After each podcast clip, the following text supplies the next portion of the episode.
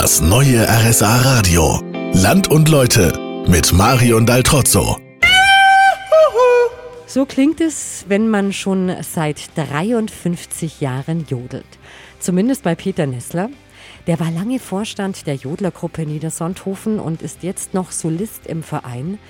Ich bin bei ihm hier in Niedersonthofen vorbeigekommen. Das gehört ja zur Gemeinde Waltenhofen. Herr Nessler, seit 58 Jahren gibt es die Gruppe und die Jodlergruppe ist eine der ältesten hier im Allgäu.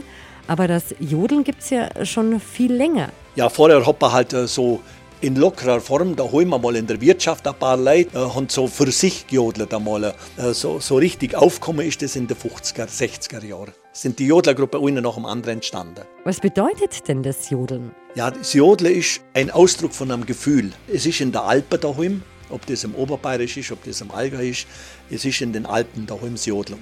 Und äh, gerade auch diese Kopfstimme, diese Schreie, das sind ja Urschreie in der Kopfstimme, das ist also ein, ein Lebensgefühl, das ist eine, ein Überschwang an Lebensgefühl.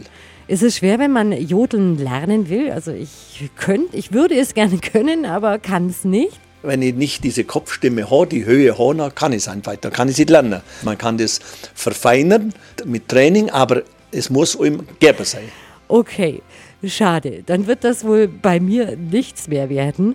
Aber wer Peter Nessler nochmal hören will, die ganze Sendung von Land und Leute gibt es wie immer auch als Podcast auf unserer Homepage rsa-radio.de.